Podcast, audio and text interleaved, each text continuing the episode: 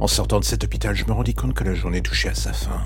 J'avais fait le tour du cadran, et avec moi dans l'ombre, il y avait toujours ce sentiment que je n'avais rien fait de conséquent. Tous les pions les plus négatifs étaient encore en place. Je n'avais fait que me débarrasser du menu frottin, et maintenir en vie les rares pièces qui pouvaient peut-être me servir à renverser la situation dans le futur. J'avais beau être la mort, je me sentais tellement inutile, et ça faisait pas juste une journée que ça durait, ça faisait une éternité. Et avec les siècles qui passent, faut être honnête, ça pèse lourd ce sentiment. J'aurais voulu tellement de choses, mais je finissais par me dire que ça serait sûrement mon successeur, qui serait celui qui verrait les fruits de mon travail. Kovac était vivant, c'était déjà ça.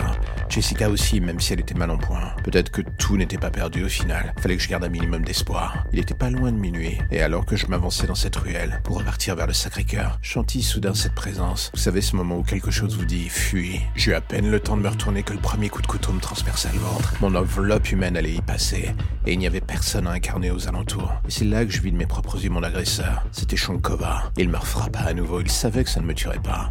Mais juste pour le principe, je voyais la joie dans ses yeux alors qu'il faisait ça. Je m'écroulais à terre, il s'arrêta. Il laissa tomber le couteau à mes côtés. Il s'agenouilla lentement à côté de moi et me prit la tête d'une main. Considère ça comme un avertissement. Ce lieu désormais c'est chez moi. Toi et la vieille folle. Vous n'êtes pas les bienvenus dans mon royaume.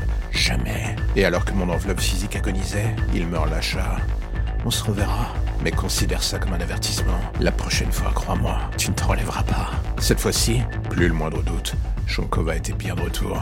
Il était à nouveau sorti de l'ombre. Quelle soirée de merde. Ce furent les dernières paroles qui traversèrent mon cerveau. Tout cela pendant que je me vidais de mon sang sur le pavé.